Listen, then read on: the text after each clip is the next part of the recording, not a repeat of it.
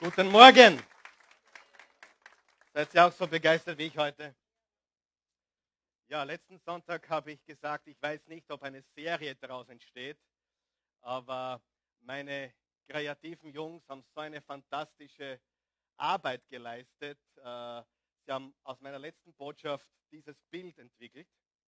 Und dann dachte ich mir, ich muss auf diesem Thema bleiben, nämlich ich wähle. Wem hat das letztes Mal wirklich geholfen.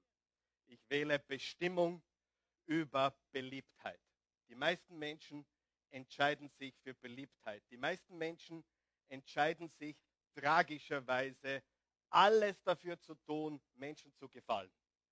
Aber wir können nie allen Menschen gefallen. Den meisten Menschen gefallen wir gar nicht, aber wir können immer Gott gefallen. Wir können immer unser Herz ausrichten für Gott und wir können ihm immer gefallen gefallen. Wir wollen an dieser Stelle alle begrüßen, vor allem einmal die, die da sind. Schön, dass ihr da seid. Ich bin froh, dass ihr gekommen seid. Herzlich willkommen. Also wir haben eigentlich mit einem relativ schwachen Sonntag gerechnet bei diesen vielen Feiertagen. Ja, ich glaube, Mittwoch war Feiertag, oder? Und jetzt haben wir gleich wieder Feiertage. Meine Kinder haben fünf Feiertage. Die haben ja fast keine Schule mehr. So viele Feiertage sind. Und ich bin trotzdem froh, dass ihr da seid und äh, dass doch einige gekommen sind heute Morgen. Aber wir wollen alle begrüßen, auch die uns online zuschauen, hier in Österreich, in Deutschland, in der Schweiz, überall, wo sie Deutsch verstehen. Und äh, wir wollen diesen Menschen einfach unsere besten Grüße schicken, unsere Liebe schicken und einfach unsere Begeisterung wissen lassen dafür, dass sie uns Woche für Woche zuschauen, immer neu dazukommen und dass wir das tun dürfen. Ist das nicht gewaltig? Geben wir Ihnen einen Applaus heute Morgen. Schön, dass diese Personen mit dabei sind. Ja, also ich wähle, wird eine Serie. Letzten Sonntag Bestimmung über Beliebtheit. Sagen wir das gemeinsam. Ich wähle, gemeinsam, ich wähle Bestimmung über Beliebtheit. Heute, ich wähle Hingabe über Kontrolle. Wer ist auch so ein Kontrollfreak? Oder wer sitzt neben einem? Nicht rüberschauen. Wer sitzt neben einem totalen Kontrollfreak? Wenn du jetzt dem anderen die Hand heben willst, dann bist du der Kontrollfreak. Ja? Äh, nächste Woche werden wir reden. Ich wähle alles andere, nur nicht Trump oder Hillary. Nein, Spaß. In zwei Wochen, ich wähle alles andere außer Hofer und Van der Bellen. Also wenn du ein Hundelieber bist, dann wählst du Van der Bellen. Und wenn du äh, gerne essen tust, wählst du Hofer und einkaufen. Spaß. Okay, also, nein, nächste Woche haben wir eine gewaltige Botschaft. Äh, ich rede ja immer darüber, dass ich so meine Lieblingsbotschaften habe. Nächste Woche ist wirklich eine gewaltige Botschaft mit dem Titel Ich wähle Disziplin über Bereuen. Disziplin über Bereuen. Sieh, wir haben die Möglichkeit, Disziplin zu wählen oder wir haben die Möglichkeit, irgendwann einmal Reue oder Bereuen zu wählen. Ich wähle lieber Disziplin. Du auch? Weil Disziplin führt zu Freude und uh, nur dem Vergnügen zu folgen, führt zu sehr, sehr, sehr viel Bereuen und Reue. Okay? Und wer sind wir heute? Es geht um Entscheidungen und die Wahrheit ist, wir sind zu einem sehr großen Teil heute die Menschen, für die wir uns entschieden haben, sie zu sein. Wer glaubt, unsere Entscheidungen prägen uns? Unsere Entscheidungen bestimmen unser Leben. Ich weiß eines. Die nächsten zehn Jahre kommen wahrscheinlich für die meisten von uns. Aber die nächsten zehn Jahre entscheiden wir nicht in zehn Jahren, sondern wir entscheiden sie heute. Und die Entscheidungen, die du triffst, wie zum Beispiel, ich folge dem Plan Gottes, ich folge der himmlischen Bestimmung und nicht der Bestätigung von Menschen. Ich folge, mich Gott hinzugeben und nicht, dass ich alles unter Kontrolle habe. Oder ich folge der Disziplin und nicht, dass ich irgendwann einmal alles bereuen muss. Ich treffe die richtigen Entscheidungen heute. Das bestimmt unser ganzes Leben. Und wer wirst du morgen sein? Der Mensch, zu dem du dich heute entscheidest, dieser Mensch zu sein. Und es geht bei diesem Thema, ich wähle um die Entscheidungen, die wir treffen. Ich habe heute was ganz was Besonderes für euch vorbereitet.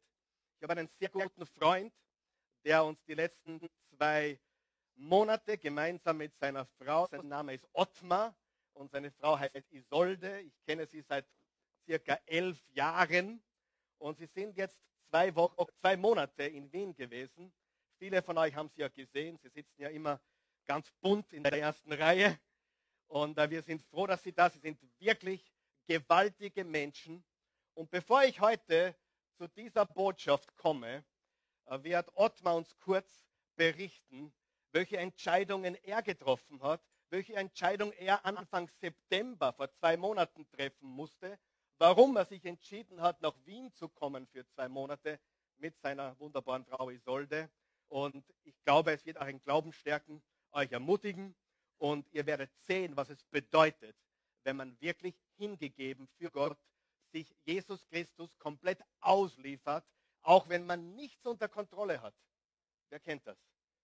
Du hast nichts unter Kontrolle, aber du gibst dich Jesus hin. Du lieferst dich seinem Plan aus. Ottmar ist eigentlich aufgewachsen ohne Glauben. Er ist ein Kölner.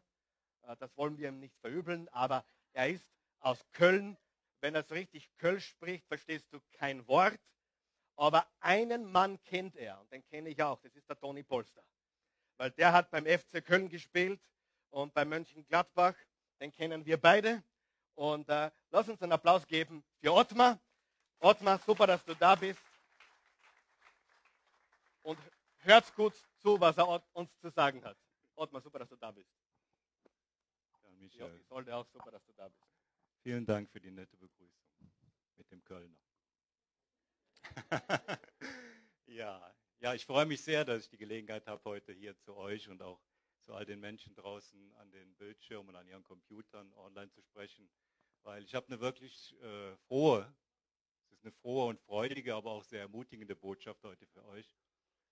Äh, die kennt ihr schon, aber vielleicht wisst ihr nicht, dass sie immer noch gültig ist.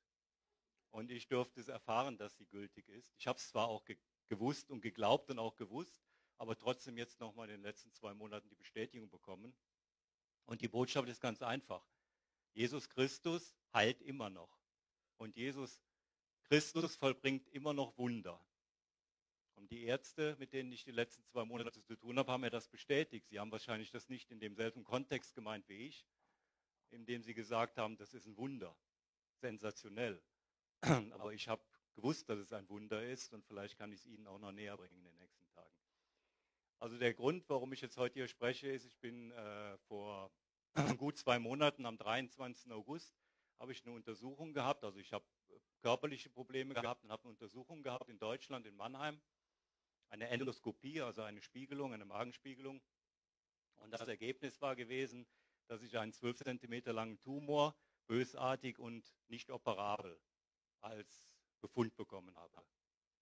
Und bis dahin habe ich äh, theoretisch immer gesagt, wenn ich mal in diese Situation kommen würde, dass ich Krebs habe, ich würde nie eine Chemotherapie machen. Und am 23. August habe ich dann die Möglichkeit bekommen, meine Theorie zu überprüfen.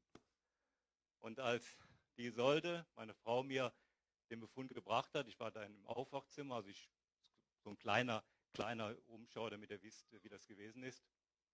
Als ich den Befund gehört habe, habe ich so in mich hineingehorcht und ich konnte also weder Angst oder Panik oder Zweifel oder sonst irgendwas in mir feststellen. Und bei der Isolde war es genauso gewesen.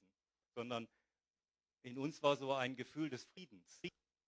Also so total irrational für alle um uns herum. Und auch unser Verhalten im Anschluss war total irrational. Also wir waren total gut drauf. Äh, wir haben Witze gemacht. Wir haben uns auf die Zeit gefreut, die uns vor uns liegt. Wir haben sie genannt jetzt die Healing, the Healing Journey, also die heilende Reise, auf der wir sind. Und ich kann das gar nicht so, also wahrscheinlich der ein anderer von euch denkt es auch, wovon redet der Mann? Der hat eine Krebsdiagnose bekommen und freut sich auf die Zeit, die vor ihm liegt. Aber wir haben sofort gewusst, dass das dass es wichtig ist für uns jetzt, dass es uns etwas sagen soll und dass es uns auf einen neuen Level bringen soll.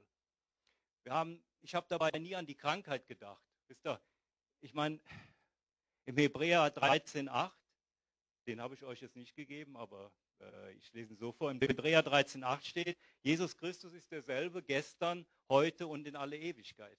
Und gestern heißt, also das, was er vor über 2000 Jahren gemacht hat, geheilt hat, Wunder gewirkt hat, das ist heute noch genauso gültig. Und das war mir vollkommen klar gewesen.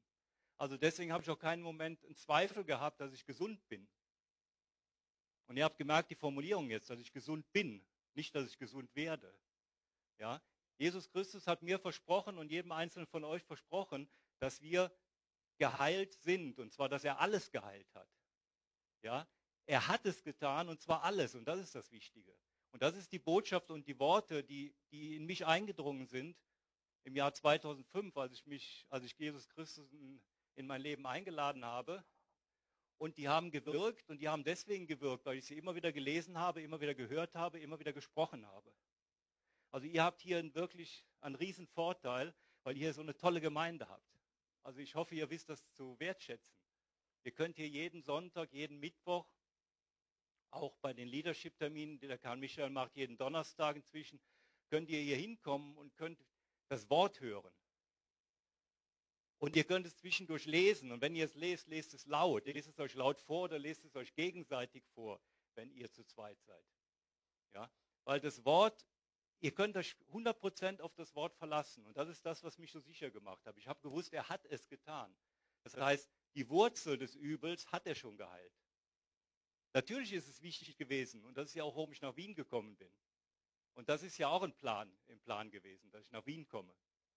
Ich bin nicht nach Wien gekommen, weil der Karl Michael hier seine Gemeinde hat, sondern weil ein befreundeter amerikanischer Arzt mir sofort einen Kontakt hier zu einem Arzt in, in Wien, zum Dr. Kleef, äh, äh, verschafft hat. Und natürlich ist es wichtig, weil Gott hat diese Leute eingesetzt hier auf der Erde, damit sie sich mit dem beschäftigen, was der Output der schlechten Wurzel war. Die gute Wurzel, da brauche ich mich nicht zum kümmern, das ist klar. Was jetzt nachwächst aus dem Guten, aus der gehaltenen Wurzel, ja, das ist Gesundheit. Aber das, der Schaden, der verursacht wurde, der muss ja beseitigt werden.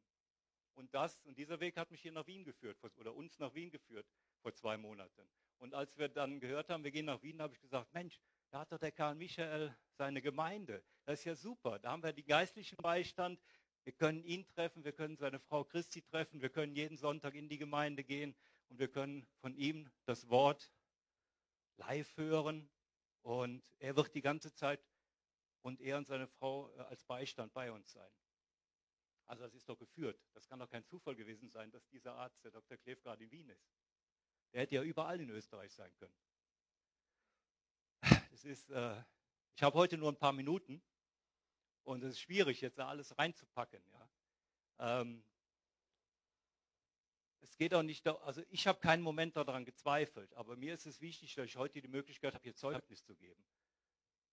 Für ihn Zeugnis zu geben und euch ja, einfach das mitzuteilen oder vielleicht den einen anderen nur eine Anregung zu geben, da mal ernsthafter, intensiver nachzudenken. Wisst ihr, von Gott kommt nur Liebe und Gesundheit, da kommt keine Krankheit her. Ich habe noch einen äh, einen schönen äh, Bibelspruch, bevor ich dann zu dem komme, den ich euch gegeben habe. Aus Johannes 10,10. 10. Der Dieb kommt nur, um zu stehlen, zu schlachten und zu vernichten. Ich bin gekommen, damit ihr Leben habt und dass ihr es in Fülle habt. Und da steht es ja ganz deutlich drin. Krankheit kommt nie von Gott. Gesundheit kommt von Gott und zwar in Fülle. Und jetzt könnt ihr mir den mal zeigen, den ich äh, mit euch vorbereitet habe. Und das ist Markus 11, 22 bis 24. Aber ich habe ihn hier auslesen schon mal vor. Jesus sagte zu ihnen, ihr müsst Glauben an Gott haben. Amen, das sage ich euch. Wenn jemand zum Berg sagt, hebe dich empor und stürzt dich ins Meer. Und wenn er in seinem Herzen nicht zweifelt, sondern glaubt, dass es geschieht, was er sagt, dann wird es geschehen. Darum sage ich euch, alles, warum ihr bittet und betet, glaubt nur, dass es ihr es schon erhalten habt. Dann wird es auch euch zuteil werden. Und da sind die ganzen Punkte drin. Deswegen habe ich mir den heute nochmal rausgesucht. Ich habe ihn wahrscheinlich aus einer anderen Fassung jetzt, meine das ein bisschen länger. Weil da ist alles drin, ja. Es geht darum, dass ich zu meinen Bergen spreche. Das ist ja nur ein Synonym dafür. Also mein Berg war in dem Moment jetzt der 12 Zentimeter lange Tumor gewesen. Und ich habe mit Autorität und Vollmacht zu ihm gesprochen und habe gesagt, du hast in mir nichts verloren. Du bist, du, du bist für mich gar nicht existent. Ja, ich werde jemanden finden, der diesen Schaden beseitigt. Ja, aber ich weiß, dass er es schon getan hat und ich schon geheilt bin. Und das haben wir jeden Tag haben wir dieses gesprochen. Wir haben dieses gebetet, wir haben dieses gesprochen. Und, und das ist ganz wichtig, dass ich mit Autorität und Vollmacht und aus dem Herzen, im, im Herzen glaube und mit dem Mund bekenne, dass es schon passiert ist. Und die letzten Zeilen sind ganz wichtig, weil da steht es nochmal drin. Und das ist immer das, worauf ich äh, ganz besonders hinweisen will. Alles, warum ihr betet und bittet, glaubt nur, dass ihr es schon erhalten habt. Dann wird es euch zuteil werden. Es geht nicht darum, dass ich sage, bitte, helf mir doch. Ja? Und er sagt dann, naja gut, du bist ja ein lieber Kerl, bist ein Kölner, kennst den Toni Polster auch, ja. Also gut, dann helfe ich dir hier mal, ja. Und äh, nicht direkt, aber und vielleicht auch nicht alles auf einmal, aber ein bisschen. Nein, er hat es getan und hat alles getan. Das ist so wichtig, dass man das weiß und dass, dass das in, in, in dir verwurzelt ist. Das war in mir verwurzelt und deswegen habe ich auch keinen Moment Angst oder Zweifel gehabt. Zweifel heißt immer zwei. Zweifel heißt immer zwei. Zwei Möglichkeiten. Einfel müsste das eigentlich heißen. Eine Möglichkeit. Und die eine Möglichkeit war nur, ich bin gesund. Also, ich bin jetzt gerade so voller Freude. Karl Michael. Deswegen einfach nochmal zum Schluss den Hebräer.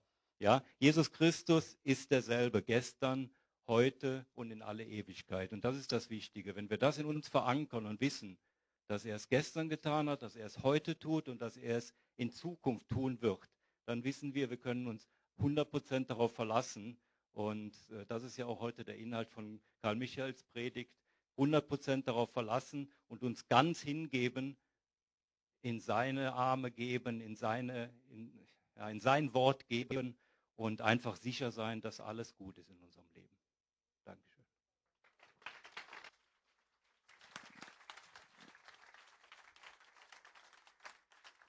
Danke, Ottmar. Danke. Super. Ja, äh, welche Berge hast du? Wie heißt dein Berg? Vielleicht ist es nicht Krebs, vielleicht ist dein Berg ein finanzielles Problem oder ein Beziehungsproblem. Was machen die meisten Menschen? Sie reden über ihre Berge. Ma, ich habe so große Berge. Ich habe so große Probleme. Mir geht so schlecht, richtig? Und solange wir über unsere Berge reden und allen anderen Menschen über unsere Berge erzählen, werden die Berge immer größer, weil das, worauf du dich konzentrierst, das wächst. Und Ottmar hat es richtig gesagt, wir sprechen nicht über unsere Berge, wir sprechen zum Berg. Sprich zu deinem finanziellen Berg.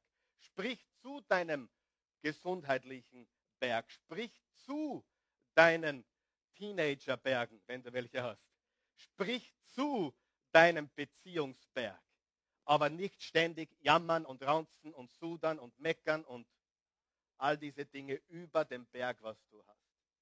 Und was der Ottmann vielleicht ist untergegangen, äh, warum er heute äh, dieses, äh, dieses Zeugnis, dieses Testimonial gegeben hat, ist, weil wahrscheinlich das heute vorläufig ihr letzter Sonntag sein wird, weil es keinen Grund mehr gibt, in Wien zu bleiben, weil der Krebs zu 100% weg ist. Ist das nicht gewaltig?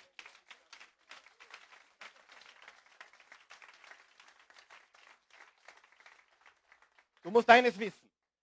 Es muss nicht immer in zwei Monaten passieren. Manchmal dauert es zwei Jahre. Manchmal dauert es vielleicht fünf Jahre. Aber was machen wir, wenn etwas hartnäckig ist? Wir bleiben dran, wir geben nicht auf. Wir sprechen zu unserem Berg.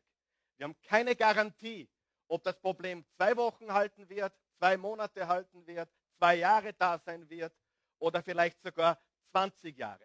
In der Bibel gibt es einen Mann, der heißt Abraham. Der musste 25 Jahre festhalten. Sag einmal festhalten. 25 Jahre. Mit 75 hat Gott zu ihm gesagt, du wirst einen Sohn bekommen. Und mit 99 wurde seine Frau schwanger. Man, der war gut drauf. Und wenn du mit 99 noch so gut drauf bist, dann Hut ab.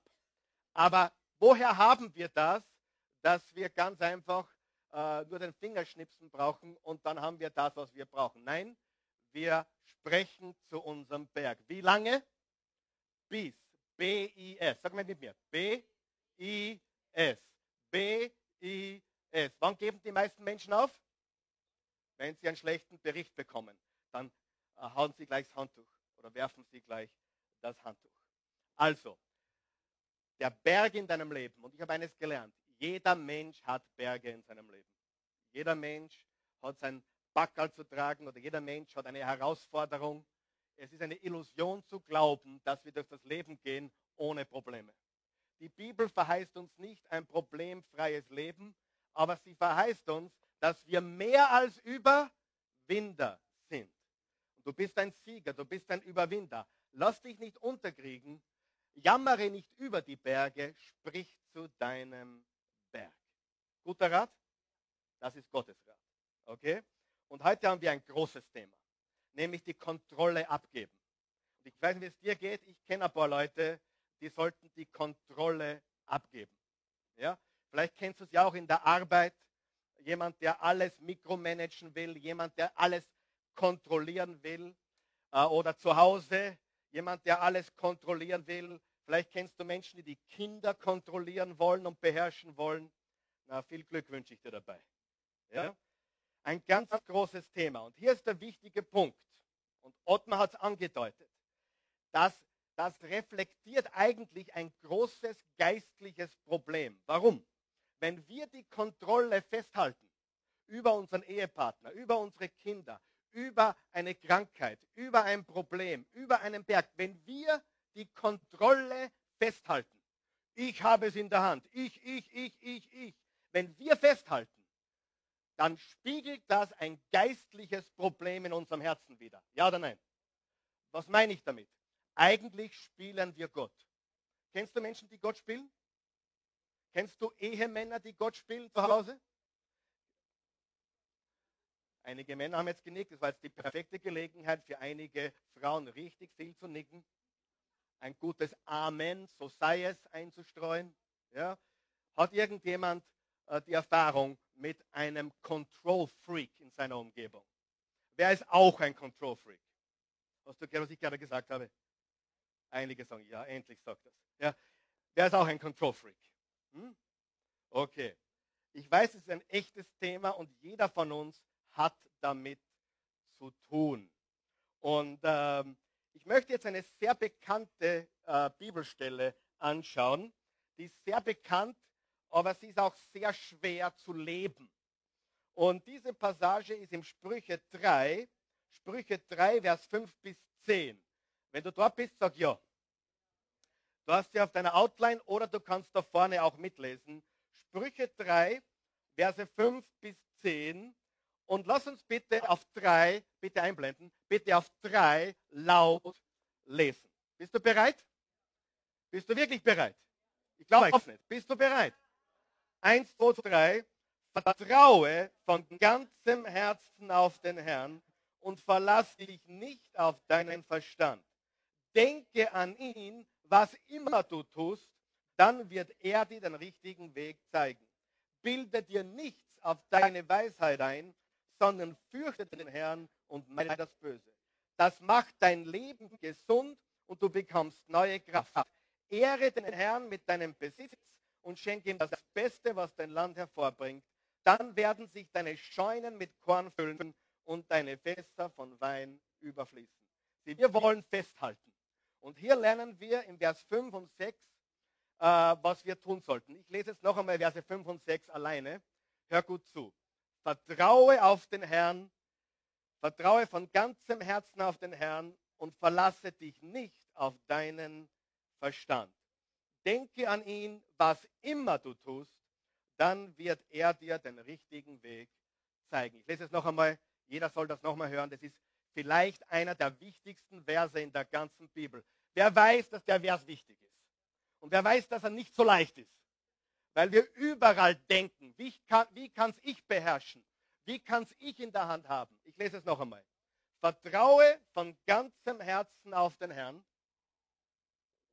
und verlass dich nicht auf deinen Verstand. Denke an ihn, was immer du tust, dann wird er dir den richtigen Weg zeigen. Es geht um Vertrauen. Es geht um äh, Hingabe. Es geht darum, die Kontrolle Gott zu überlassen. Die Bibel sagt hier nicht, dass wir unseren Verstand ausschalten sollten. Aber wir sollten uns nicht auf unseren Verstand verlassen. Wir sollten dem Herrn vertrauen und uns nicht auf unseren Verstand verlassen. Wer wurde schon mal vom Verstand hinters Licht geführt? Du warst überzeugt von etwas, aber es war komplett falsch. Wer hat schon Gefühle gehabt, wo du so sicher warst, dass es stimmt und letztendlich hat er sich als falsch entpuppt? Sieh, wir verlassen uns nicht auf unsere Gedanken und Gefühle, aber wir verlassen uns auf den Herrn. Wir vertrauen auf ihn. Wir lassen los. Und hier ist das große Problem. Das Problem ist, dass wir alle damit zu tun haben. Jeder von uns will die Kontrolle haben.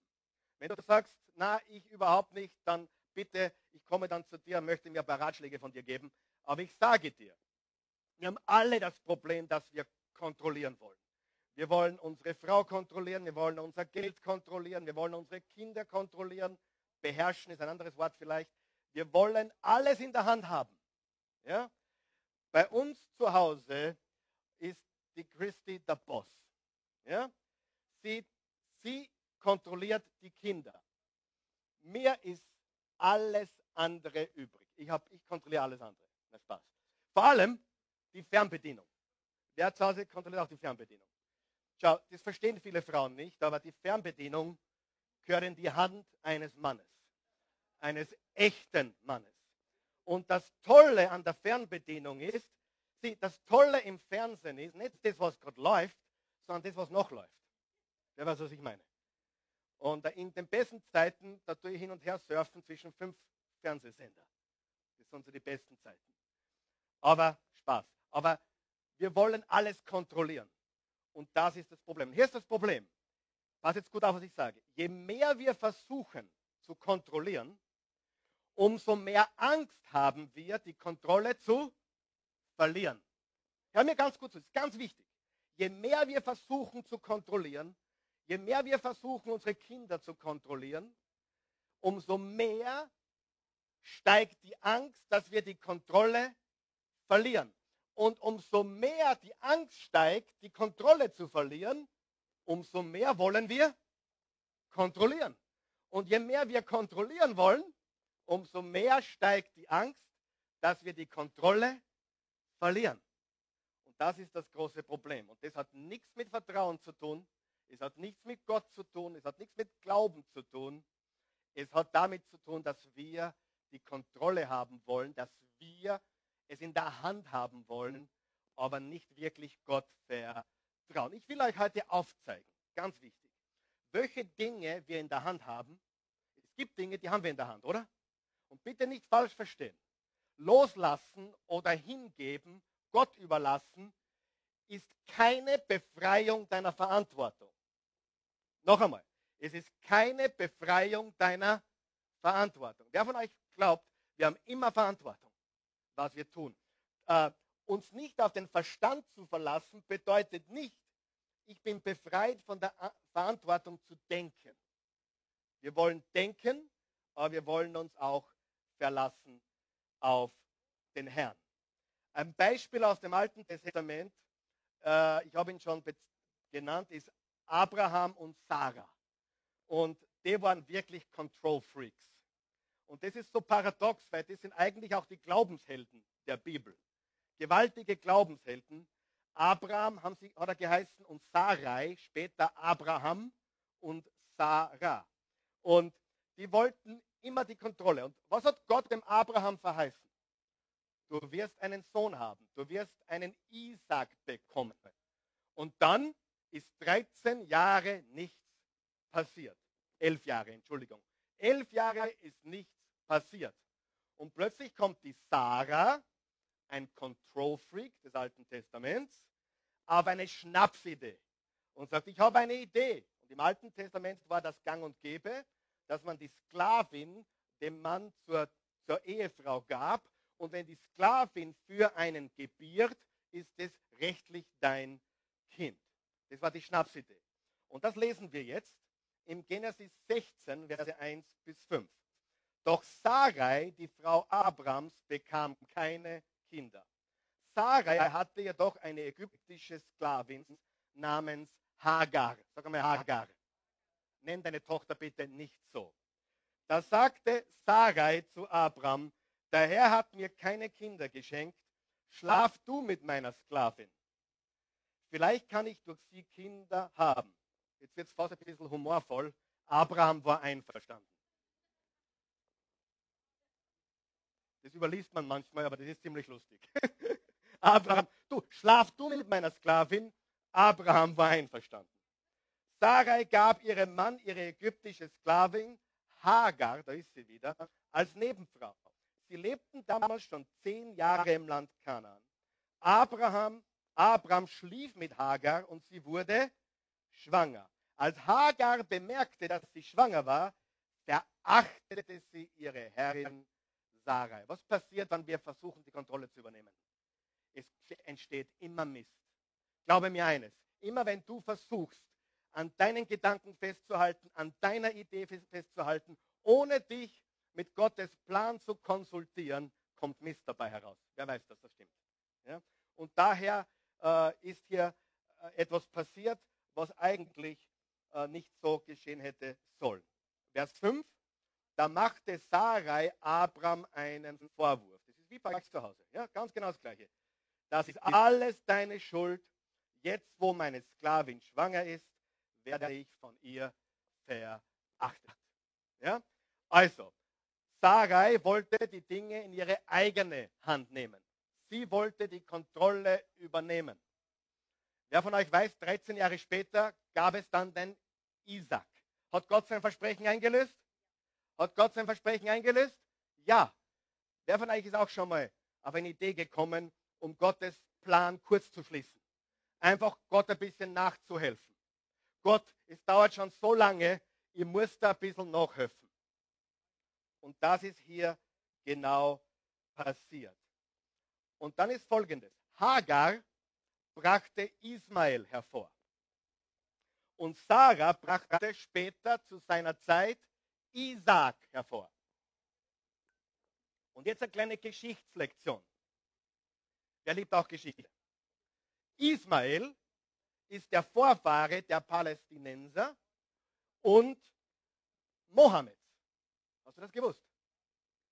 Ismael ist der Vorfahre der Palästinenser und Mohammed.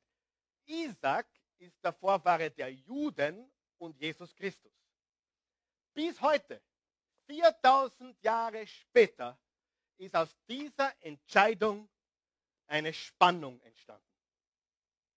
Wenn du wissen willst, wo kommt Mohammed her, geh zurück, du findest den Ursprung bei Ismael. Willst du wissen, wo das ganze Judenvolk herkommt und Jesus Christus, du gehst zurück zu Isaac. Die ganze Spannung der Welt zwischen diesen beiden Wegen, diese Spannung zwischen sollen wir Jesus folgen oder Mohammed folgen, hat ihre Wurzel darin, dass zwei Menschen äh, die Kontrolle übernommen haben und die Sache in eigene Hand genommen haben. Schaut ziemlich gewaltig, oder? Nach 4000 Jahren. Und das ist dieser Spirit. Ich werde die, die Kontrolle übernehmen. Ich werde es in die Hand nehmen. Ich, ich, ich, ich werde das richten. Ich habe eine ganz wichtige geistliche Lektion für euch heute. Bist du bereit? Sehr tief jetzt, ja? Eine massive geistliche Lektion. Wolltest du die hören? Nein, ich glaube nicht. Eine ganz wichtige geistliche Lektion. Schlafe niemals mit einer Frau namens Hagar. Bringt nur Probleme. Ja? Spaß. Aber vielleicht ist es für dich etwas anderes. Vielleicht ist es für dich etwas, wo du Gott ins Handwerk pushen möchtest. Und äh, Abraham ist auf das eingestiegen, aber die Wurzel ist, dass wir die Kontrolle oder diese Menschen die Kontrolle haben wollten. Meine Frage an dich heute Morgen ist, in welchen Bereichen versuchst du zu kontrollieren? In welchen Bereichen versuchst du mit aller Gewalt die Kontrolle zu haben? Ist es deine Frau, dein Mann, Glaube mir, ich habe viele Frauen kennengelernt, die ihre Männer beherrschen. Wer von euch weiß, die Kirche, die Gemeinde, der Leib Christi besteht zu 70 Prozent aus Frauen. Wirklich. Auch zur Zeit Jesu. Es waren mehr gläubige Frauen wie Männer. Normalerweise. Es gibt auch die Ausnahme natürlich. Aber zu 70 Prozent besteht die Gemeinde Jesu Christi aus Frauen. Die Frauen haben diesen Ort hier groß gemacht. Die Frauen haben die Kirche Jesu weltweit groß gemacht. Wirklich. Sie sind das Rückgrat hinter dem, was heute steht und allen Jesus-Nachfolgern auf dieser Welt. Und wir sehen also, ich habe es gesehen, dass Frauen ihre Männer kontrollieren wollten. Sie wollten alles Mögliche beherrschen, umgekehrt genauso. Aber wer von euch weiß, das ist nicht der richtige Weg. Darf ich dir ein Geheimnis verraten? Du kannst deinen Ehepartner nicht verändern. Du kannst ihn nicht verändern. Meine Frau kann mich nicht verändern. Wenn sie versucht, mich zu verändern, was passiert mit mir? Ich lehne ab. Du auch? Wer tut das auch? Wenn dich jemand versucht zu verändern. Können wir für unsere Frau, für unseren Mann beten? Können wir Gott vertrauen? Können wir Liebe zeigen? Können wir investieren? Ja oder nein? Und das ist, was wir zu tun haben. Gott vertrauen, zu lieben, zu investieren. Aber wir können unsere Ehefrau, unseren Ehemann, unseren Lebenspartner nicht verändern. Also hör auf damit. Das ist eine Erkenntnis, die ist ganz, ganz wichtig. Je mehr du es versuchst, je mehr du die Kontrolle übernehmen willst, ich muss ihn verändern oder sie verändern, umso problematischer wird es. Also in welchen Bereichen bist du gefährdet? Vielleicht am Arbeitsplatz bist du ein, ein Micromanager, der alles micromanagen muss. Vielleicht in der Beziehung, vielleicht im Geld, im Umgang mit Geld, im Geben. Vielleicht musst du alles in der Hand haben. Und wer von euch hat schon von den Hubschraubereltern gehört? Den Helikoptereltern. Schon mal gehört? Wisst ihr, was Helikoptereltern sind? Franzi, trag den Müll hinaus. Aber vergiss nicht, den Helm aufzusetzen. Und deine Schienbeinschützer und deine Knieschoner. Wer von euch weiß, es gibt Eltern, die wollen ihre Kinder beschützen und beschützen. Ich habe einen Bericht gelesen, das ist ein amerikanischer Bericht, dass Universitätsabgänger 8% von College Graduates, also von Menschen, die das College, die Universität abgeschlossen haben, 8%, 22, 23, 24-Jährige nehmen ihre Mama mit zum ersten Vorstellungsgespräch. 8%. Hallo. Ja? Oh, und wir müssen dem kleinen Franzi helfen bei der Aufgabe. Er muss ja ein Einser bekommen. Und was? Dich hat ein anderes Kind in der Schule, äh, wir sagen in Salzburg getratzt, versteht ihr das? Äh, segiert, getratzt. Äh, äh, ein anderes Kind hat dir wehgetan, war, den Papa suche ich mir. Versteht ihr, was ich meine? Wir versuchen alles zu beherrschen. Und das ist genau das, was letztendlich dazu führt, dass Kinder keine emotionalen Muskeln aufbauen. Wer weiß, was ich meine? Und unsere Jugendlichen, unsere Kinder kriegen keine emotionalen Muckis mehr, weil wir ihnen alles abnehmen und weil wir über ihnen schweben und sie beschützen und beschützen, überbeschützen und überbeschützen, dass ja nichts passiert und wehe die Lehrerin schimpft mit dir, wenn die Lehrerin mit dir schimpft, dann äh, komme ich in die Schule. Und das ist zum Schaden der Kinder. Ja oder nein? Hundertprozentig. Und ich sage dir, als Eltern haben wir das Problem, dass wir kontrollieren wollen. Als Ehepartner haben wir das Problem, was wir kontrollieren wollten. Äh, Freund, Freundin haben das Problem. Was ist dein Bereich? Und ich möchte dir drei wichtige Fragen stellen, die dir helfen sollten, da den richtigen Weg zu finden. Den richtigen Weg zu finden. Weil ich habe gesagt, dass, äh, dass abzugeben oder Gott zu übergeben nicht bedeutet, dass wir keine Verantwortung haben. Frage Nummer eins. Ist das etwas, worüber ich mir Sorgen machen sollte? Ist das etwas, worüber ich mir Sorgen machen sollte? Stell dir diese Frage. Wenn du versucht bist, etwas zu kontrollieren, stell dir die Frage, ist das etwas, worüber ich mir Sorgen machen sollte? Oder anders formuliert, sollte mich das was angehen? Ja oder nein? Zum Beispiel, das erwachsene Kind. Ich habe jetzt mittlerweile drei erwachsene Kinder. Wer von euch weiß, erwachsene Kinder kann man beeinflussen, man kann, sie, man kann sich in sie investieren, aber man kann sie nicht wirklich mehr verändern. Ja oder nein? Unmöglich. Du kannst sie nicht mehr verändern. Du kannst sie nur positiv beeinflussen, du kannst einen Unterschied machen. Und es gibt so viele Eltern, die wollen ihre erwachsenen Kinder immer noch verändern. Dann kommen die Enkelkinder und die wollen wir auch verändern, weil unsere Kinder haben keine Ahnung, wie das geht. Und wir versuchen alles zu beherrschen. Und das ist extrem schädlich, ja oder nein? Und die wichtige Frage ist, die du dir stellst, sollte ich mir darüber Sorgen machen? Ist das etwas, worüber ich mir Sorgen machen sollte? Ist das etwas, wofür ich zuständig bin? Ist das etwas, was mich etwas angeht? Ich habe mittlerweile einige Mitarbeiter und äh, ich habe meine Mitarbeiter gefragt letzte Woche, ob sie mich als Mikromanager betrachten. Ich habe Gott sei Dank von allen Nein gehört. Ähm, ich habe paar andere Sachen, wo ich eher Kontrolle habe oder wo ich mir schwer tue, loszulassen, wo ich perfektionistisch bin. Wer ist auch perfektionistisch? Niemand hier, oder? Okay. Aber ich lasse meinen Mitarbeitern freien Lauf. Und sie machen hervorragende Arbeit. Ich kann euch sagen, es gibt im ganzen deutschsprachigen Raum keine Internetkirche wie diese. In der Qualität. Gibt es nicht. Ja, Gibt es wirklich nicht. Äh, Ott, Ottmar und Isolde haben mir das bestätigt vor ein paar Tagen. Es ist einzigartig. Es ist wirklich etwas Gewaltiges.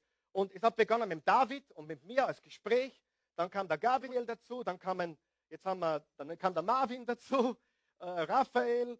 Und heute ist ein Team dahinter, die diese Videos produziert. Die Eugen ist, ist mit drinnen, äh, der auf, für die Webseite zuständig ist. Da arbeiten sechs bis sieben, acht Leute daran, dass diese Webseite, dieser Livestream, diese Übertragung Woche für Woche passiert. Ich sage dir eines, wenn ich mich überall eingemischt hätte, wisst ihr, was ich meine? Wenn ich mir, mich überall eingemischt hätte, ich meine, die sind eh der Meinung, dass ich mich genug einmische. Aber wenn ich mich zu viel noch eingemischt hätte, wäre das nicht so entstanden. Ja oder nein? Du musst eines wissen. Wenn du ein Unternehmen bauen willst, egal in welcher Branche, du kannst dich entscheiden, pass jetzt gut auf, du kannst dich entscheiden zwischen Kontrolle oder Wachstum. Aber nicht beides. Wenn du willst, dass etwas wächst, dann musst du Kontrolle abgeben. Ja oder nein? Wenn du willst, dass Kinder wachsen, dann musst du Verantwortung und Kontrolle abgeben. Ja oder nein? Das heißt, nur wenn wir abgeben, loslassen, Kontrolle abgeben, kann etwas wachsen. Natürlich machen die Burschen Dinge, die mir nicht gefallen. Und trotzdem lasse ich ihnen oft freien Lauf. Warum? Weil ich weiß, es ist zwar nicht alles so, wie ich es gerne hätte. Ich hätte lieber die Papieren gerade und die Kugelschreiber gerade und die Mistkübeln ausgeleert alle halbe Stunde. Und das geht mit fünf Kreativlingen gar nicht. Da gehen alle fünf Minuten die Mistkübeln über. Ja. Aber ich, du musst eine Entscheidung treffen. Will ich Wachstum oder will ich, will ich alles in der Hand haben? Will ich Kreativität und Wachstum oder will ich alles in der Hand haben? Ganz eine wichtige Lektion, oder? Und bei der Beziehung ist es so, du kannst Kontrolle haben über die Beziehung. Du kannst deinen Mann unter Kontrolle haben. Unter deinen Fuchteln, sagt man, oder? Du kannst ihn unter deinen Fuchteln haben, aber du wirst keine Intimität haben. Keine enge Beziehung. Die Christi und ich sind seit 28 Jahren kennen wir uns, seit 27 Jahren sind wir zusammen und seit 25,5 Jahren sind wir verheiratet. Wir haben keine einzige Regel. Keine einzige Regel. Wir haben keine Beziehungsregeln. Sie kontrolliert mich hin und wieder. Aber wir haben keine Regeln. Wer von euch weiß, Liebe kennt keine Regeln. Und eine, eine, ein Mann oder eine Frau, der nur Regeln aufstellt, um die Beziehung zu retten, kann ich dir eines sagen. Die Beziehung wird hin. Ja oder nein? Sie wird hin. Hundertprozentig. Du musst dich entscheiden für Liebe oder Gesetze. Du musst dich entscheiden für, ich will ihn unter Kontrolle haben. Ich, der Bursch muss um halbe acht daheim sein. Und wenn er um zehn nach halbe acht daheim ist, dann gibt es was. Oder Intimität. Und Intimität geht kaputt unter Regeln, unter Gesetzen und unter menschengemachten Vorschriften. Ja oder nein? Also, du musst deinen Partner loslassen, lieben, investieren. Wer von euch weiß, Menschen kann man nicht halten. Und gezwungenermaßen jemanden halten. Was bringt das bitte? Gar nicht. Wer will eine Beziehung, wo jemand bei dir bleibt, weil er das Gefühl hat, er muss? Ja, Halleluja. Das heißt, du musst eine Entscheidung treffen. Kontrolle oder Freiheit. Kontrolle oder Intimität. Kontrolle oder Wachstum. Versteht ihr das? Ganz wichtig. Unter Kontrollgeist, unter Kontrolle kann nichts wachsen. Ist das angekommen? Ganz wichtig. So, Frage Nummer zwei. Also, bevor wir zur Frage Nummer zwei gehen, ganz kurz. Stell dir die Frage, ist es wirklich so wichtig? Ist es so wichtig? Ist es so wichtig? Ich meine, ich war wirklich früher, die du mit der Christi reden, ich war wirklich viel schlimmer. Also ich war perfektionistisch bis zum geht nicht mehr. Ich war ein Psycho. Ich war ein richtiger Psycho. Wer ist auch ein Psycho hier? Ja? Ich war ein richtiger Psycho. Und über die Jahre bin ich milder geworden. Wer ist so darüber? Milder. Und die Wahrheit ist, wo ich mich früher beschwert habe, dass die Kinder ein Saustall gemacht haben, freue ich mich heute. Weil ich weiß, der Tag kommt, wo meine Kinder nicht mehr da sind. Und ich werde den Saustall vermissen. Ja oder nein? Wenn die Christi manchmal zwei Monate in Amerika ist und ich dann nachpflege und wir uns wenig sehen, ist das Haus sehr ordentlich. Aber ich habe eine ordentliche Depression. Versteht ihr? Und da gibt es einen Vers in den Sprüchen Salomo, der heißt, äh, eine, eine, ein Stall ohne Ochs ist sauber. Aber wo der Ochs ist, da gibt es Mist. Du kannst dich entscheiden für ein Leben, wo du alles perfekt hast, kontrolliert, kontrolliert hast, aber du wirst keine Intimität haben, kein Wachstum haben, keine Liebe haben. Es ist alles reglementiert. Versteht ihr, was ich sage? Und darum loslassen, vertrauen und gleichzeitig Verantwortung übernehmen. Logisch. Wir geben ja nicht die Verantwortung ab. Will ich meine Kinder trotzdem schützen? Aber glaube mir, beim ersten Kind wollte ich alles perfekt machen. Und wir waren fast perfekt. Wir glaubten, wir waren perfekt. Beim zweiten Kind haben wir schon gewusst, na, so perfekt sind wir doch nicht. Beim dritten Kind wussten wir, wir sind nicht perfekt. Beim vierten Kind waren wir uns sicher, dass wir nicht so viel wussten über Kindererziehung. Nach dem fünften und sechsten Kind wussten wir, haben keine Ahnung. Frage Nummer zwei. Also, na, bevor ich zur Frage Nummer zwei komme, noch etwas. Ist es wirklich so wichtig? Ist es wirklich so wichtig? Ist es wirklich so wichtig? Wird es in fünf Jahren eine Bedeutung haben? Wird es eine Bedeutung haben in fünf Jahren? Am Ende meines Lebens, wird das zählen, ja oder nein? Wird es zählen, dass mein Auto super gestaubsaugt war? Wird es zählen, wie es bei mir ausgeschaut haben, nachdem die Enkelkinder da waren. Es wird nicht zählen. Also stell dir die Frage, soll ich mir darüber Sorgen machen? Soll ich mich damit beschäftigen? Zählt das? Oder sage hey Gott, danke, ich lasse los, ich vertraue dir. Gute Idee? Frage Nummer zwei. Ist das etwas, wo ich die Kontrolle übernehmen sollte? Ist das etwas, wo ich die Kontrolle übernehmen sollte? Wer weiß, in manchen Dingen absolut. Absolut. Sollten wir manchen Dingen die Kontrolle übernehmen?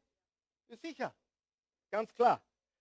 Noch einmal, großer Unterschied zwischen sich Gott ausliefern und Verantwortung abschieben. Viele Menschen nehmen jetzt diese Predigt und schieben die Verantwortung ab. Wer von euch weiß, man kann in jeder Predigt hören, was man will schau nach vorne und niemand wird wissen, dass ich dich meine. Ich kenne Menschen, die gehen jetzt nach so einer Predigt raus und sagen, der Pastor hat gesagt. Ich soll mir keine Sorgen machen. Ist eh alles wurscht. Loslassen, Halleluja. Ja, Verantwortung. Hey, völlig falsch. Wenn du Mist gebaut hast, dann mach ihn sauber. Ja oder nein? Wenn du jemanden verletzt hast, dann bitte um Vergebung. Aber das, was du nicht beeinflussen kannst, wie der Mensch auf deine Entschuldigung reagiert, das musst loslassen, oder? Ich habe mein alles gegeben, ich habe dich um Vergebung gebeten, ich habe mir tut es wirklich leid, ich bereue es zutiefst. Was du damit machst, kann ich nicht. Ob du mir glaubst, ob du es mir abnimmst, ob du mir verzeihst, kann ich nicht beeinflussen, oder? Das heißt, wir übernehmen die Kontrolle für Dinge, die wir beeinflussen können, wo wir Verantwortung haben. Wer von euch glaubt, wenn jemand durch Dummheit sich Schulden gemacht hat, dann sollte er beginnen, über Geld was zu lernen. Er sollte weniger ausgeben. Er sollte weniger äh, Kreditkarten haben vielleicht. Verstehst du? Die gute Nachricht ist, wenn du durch Dummheit Schulden bekommen hast, kannst du durch Weisheit wieder raus. Wer glaubt an die Weisheit Gottes? Einige sind hier, die haben dumme Sachen gemacht. Ich habe dumme Sachen gemacht, aber die Weisheit Gottes hilft uns heraus. Und es ist unsere Verantwortung, dass, dass wir gewisse Dinge tun. Was können wir tun, wenn unser Partner gar nicht richtig auf dem richtigen Weg ist? Was tun wir, wenn unser Partner ein Problem hat, wenn unser Partner Dinge tut, die schädlich sind? Was tun wir dann? Wir beten, wir lieben, wir investieren, aber wir holen uns Hilfe. Ja, wer glaubt, dass auch Hilfe holen absolut okay ist? Wenn du krank bist, gehst du zum Arzt. Und wenn du ein Beziehungsproblem hast, dann holst du dir Hilfe und du beginnst in die Beziehung zu investieren. Du beginnst äh, ganz einfach Dinge zu tun, die dieser Beziehung helfen. Dem anderen verändern zu wollen, produziert genau das Gegenteil. Aber wer glaubt, ich kann mein Herz verändern? Ich kann mein Herz meiner Frau gegenüber verändern. Ich kann mein Herz meinen Kindern gegenüber äh, verändern. Also es beginnt mit mir. Und einige müssen hören, steh auf und bewege deinen Allerwertesten. Diese Botschaft heißt nicht, Pastor hat gesagt, nichts mehr tun, nichts, einfach nur mehr vertrauen, Halleluja, sondern du überlässt Gott, was nur er kann und du vertraust ihm mit allem, wo du keinen Einfluss hast, aber du tust alles, wo er dich führt und lenkt. Und das führt mich zur dritten Frage.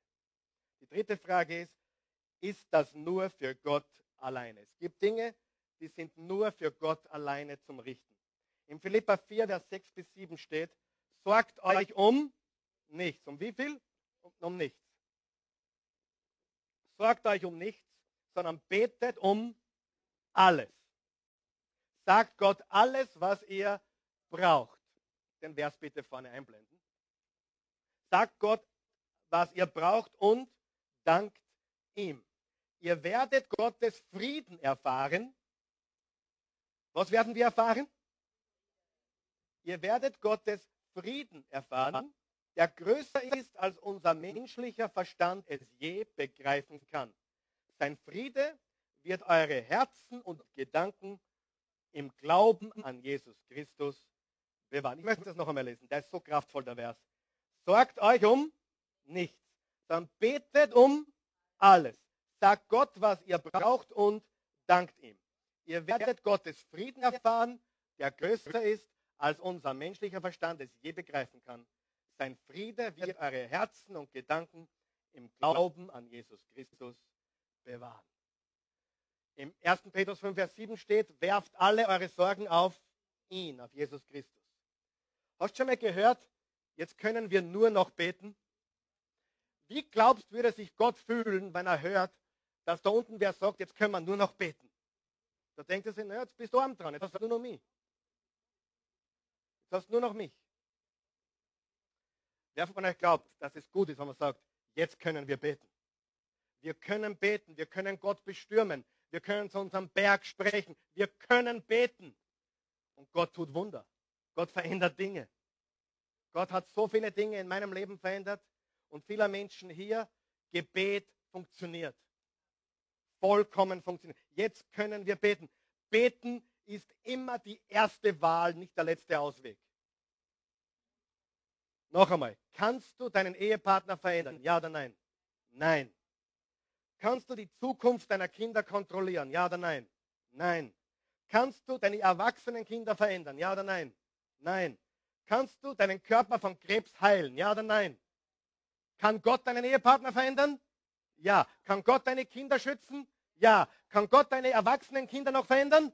Ja. Kann Gott dich von Krebs heilen? Ja. Kann Gott deine Gedanken verändern? Kann Gott dein hartes Herz weich machen? Kann Gott dir ein neues Feuer schenken? Kann Gott dir eine Liebe schenken für den Menschen, den du nicht mehr lebst? Weißt du, was absolut überbewertet ist? Verliebt sein. Verliebt sein, das ist der größte Schwachsinn überhaupt. Das dauert, das ist das Flitterwochensyndrom. Ja, weißt du, ich bin ein Mann, ich kenne mich und ich kenne euch Männer auch. Napoleon hat gesagt, ich kenne Männer und Jesus Christus war kein gewöhnlicher Mann. Wir Männer und auch die Frauen, ich kenne euch Frauen genauso. Wir könnten uns in zehn verschiedene Leute gleichzeitig verlieben. Keine Kunst. Sich zu verlieben ist keine Kunst. Das ist Chemie. Sag mal Chemie. Chemie. Der ist mir sympathisch, der nicht. Und ich, bumm. Richtig? Und schon knistert's. Deswegen verbringe ich keine Zeit mit Frauen alleine. Egal wie alt oder wie jung sie sind. So wenig wie möglich. Warum? Weil ich mich nichts ausliefern will. Mir wurde unterstellt, ich habe ein Problem mit Frauen. Ich habe überhaupt kein Problem mit Frauen. Ich will nur eine haben für den Rest meines Lebens. Und ich will mich nicht Dingen aussetzen, die menschlich, die, die einfach passieren. Wenn du eine Sekretärin hast und du ver, ver, verbringst zu viel Zeit mit ihr, was wird passieren? Das ist keine Kunst. Passiert. Du bist auch kein schlechter Mensch deswegen. Du bist ein ganz guter Mensch. Du bist kein schlechter Mensch. Passiert. Aber wer von euch weiß, Gott kann uns auch eine Liebe schenken für Menschen, indem er schon 40 Jahre aufwacht und glaubt, man liebt ihn nicht mehr. Gott kann uns unsere Liebe geben. Ist gar nicht so schwierig. Wir brauchen nur wieder tun, was wir damals getan haben. Und die Liebe kommt wieder. Weißt du, wir sollten wirklich Gott vertrauen mit unserem ganzen Leben. Wir sollten uns ausliefern und wir sollten die Kontrolle abgeben. Und je mehr wir das schaffen, umso erfüllter wird unser Leben. Gott, ich vertraue dir. Ich habe keine keine Ahnung, wie ich mein Kind hinkriege. Ich krieg's gar nicht mehr hin. Aber du hast mein Kind in deiner Hand. Ich weiß nicht, wie ich die Ehe retten soll, aber ich weiß, du hast alles in deiner Hand. Ich weiß nicht, wie das finanzielle Problem gelöst werden soll, aber ich vertraue dir. Und je mehr wir Gott vertrauen, umso glücklicher werden wir. Je mehr wir die Kontrolle festhalten, umso unglücklicher werden wir. Denn der Hauptgrund, warum viele unglücklich sind, ist, weil sie alles kontrollieren wollen. Ein Nummer eins Weg zu totalem Unglück ist Perfektionismus. Perfektionismus zerstört die Psyche der Menschen, die Gefühle der Menschen. Aber Karl Michael, du glaubst ja auch dann, dass man Dinge gut macht und richtig macht. Ja, das ist nicht Perfektionismus, das ist Exzellenz. Was ist der Unterschied? Exzellenz bedeutet, ich mache es aus Liebe. Und wer glaubt, wenn ich was aus Liebe mache, dann zeigt sich das. Wenn ein Tischler einen Tisch aus Liebe macht, merkt man das? Wenn ein Prediger aus Liebe und Begeisterung predigt, merkt man das? Wenn er versucht, perfekt zu sein und sich ja nicht zu versprechen, wäre Schwachsinn, oder? Aber alles, was wir tun, sollte aus Liebe und das führt zu Exzellenz. Wir werden immer besser, wir werden immer, es wird immer gewaltiger. Aber wenn wir es aus Perfektionismus tun, dann, dann zeigt es, dass wir Angst haben. Ich bin nicht gut genug. Perfektionismus ist aus Angst getrieben. Exzellenz ist aus Liebe getrieben. Und der Unterschied ist, der Perfektionist will alles kontrollieren. Der, der exzellent ist, will aus Liebe sein Bestes geben. Ich habe als Vater, als Vater so viel verhaut, dass ganz aus ist. Meine Kinder lieben mich immer noch. Ich glaube, sie wissen, ich wollte immer das Beste. Und ich wollte sie nie kontrollieren und ich wollte auch nie jemand hier kontrollieren oder beherrschen. Die, die von euch, die mich länger kennen, die wissen, wir lassen Leute kommen und gehen. Wir haben keine Fäden, mit denen wir Leute manipulieren. Ganz im Gegenteil. Sollst dich hier wohlfühlen, sollst wissen, du kannst kommen, du kannst wieder gehen. Du bist frei. Weil wir wissen, dass die Liebe Gottes, die Güte Gottes Menschen zur Umkehr führt. Halleluja. Lass uns aufstehen.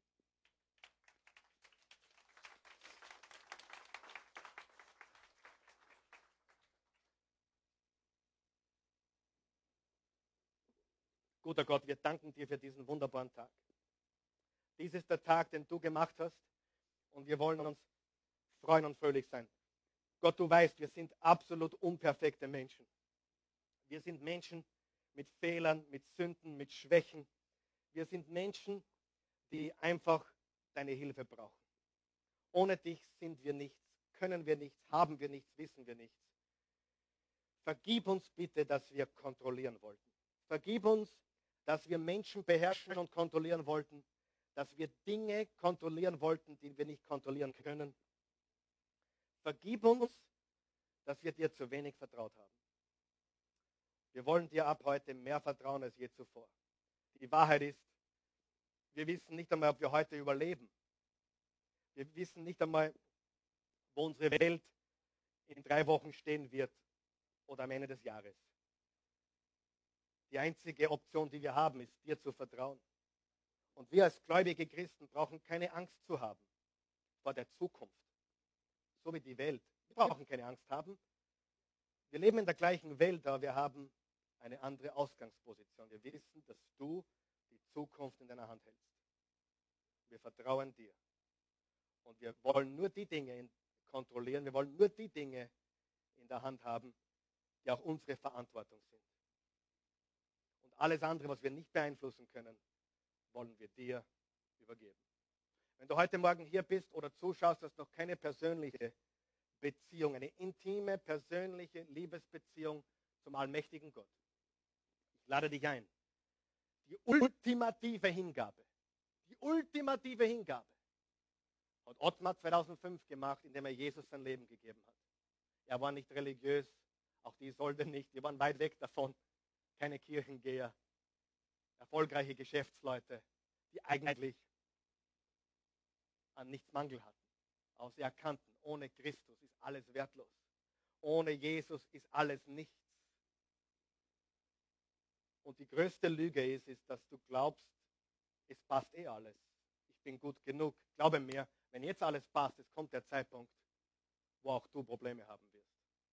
Es wird der Zeitpunkt kommen, da wirst du Gott brauchen. Es wird der Zeitpunkt kommen, da bist du mit dem Tod konfrontiert. Und ich will dir keine Angst machen, aber ich will realistisch sein. Jeder braucht Gott. Selbstgerechtigkeit ist die größte Sünde, die es gibt. Zu glauben, ich bin gut genug, zu glauben, brauche ich nicht, zu glauben, Selbstgenügsamkeit. Ich bin genügsam in mir selbst, ist die größte Sünde überhaupt. Egal, wo du gestern warst, egal, was du getan hast, egal, was du verbrochen hast. Gnade Gottes ist größer. Das Einzige, was gar nicht geht, ist, ich brauche Gott nicht. Es geht gar nicht. Du kannst mit Gott über alles reden. Du kannst mit ihm, zu ihm mit allem kommen. Aber zu sagen, ich brauche dich nicht, weil ich bin gut genug und ich bin eh so ein braver und genügsam. Das geht nicht. Da hat Jesus gesagt, selbstgerechter Pharisäer. Und die hat er gar nicht mengen.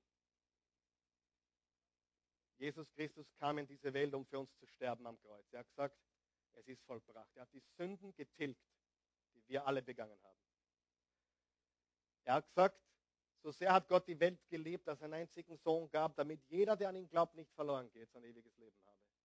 Paulus hat gesagt im Römer 10, Vers 9, wenn du mit dem Mund bekennst, Jesus ist Herr, und mit dem Herzen an seine Auferstehung glaubst, bist du gerettet, hast du ewiges Leben.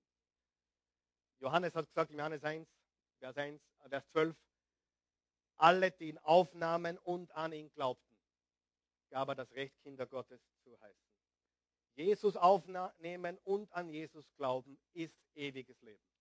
So steht es in der Bibel. Wenn du das möchtest, bete mit uns. Wir helfen allen. Wir sind Geburtshelfer heute Morgen. Wir wollen dir helfen, diesen Schritt zu gehen. Die ultimative Hingabe. Unser Ziel ist nicht, dass du wiederkommst oder wieder zuschaust. Unser Ziel ist es, dass du heute Jesus kennenlernst. Und wenn du meinen Namen vergessen solltest, ist mir das wurscht. Aber Jesus darfst du nicht vergessen. Bete mit mir. Guter Gott, ich komme zu dir. Ich vertraue, so gut ich kann. Ich vertraue dir, Gott. Und ich glaube, dass du vor 2000 Jahren Jesus gesandt hast, deinen Sohn. Du, Jesus, bist für mich ans Kreuz gegangen. Hast dort für alle meine Sünden bezahlt. Du hast meine Schuld vollkommen getilgt. Und ich nehme das jetzt in Anspruch für mich persönlich. Schenk mir jetzt einen neuen Start, einen neuen Anfang, ein neues Leben. Ich gehöre jetzt dir. Jesus, mein Herr und mein Gott. Ich gebe dir mein Leben, so gut ich kann. Und ich nehme deins. Lebe in mir, durch mich und gib mir Kraft, die Kontrolle abzugeben, dir zu vertrauen dort die Verantwortung zu übernehmen, wo sie bei mir liegt. Jesus, ich gehöre dir. Jetzt und für immer.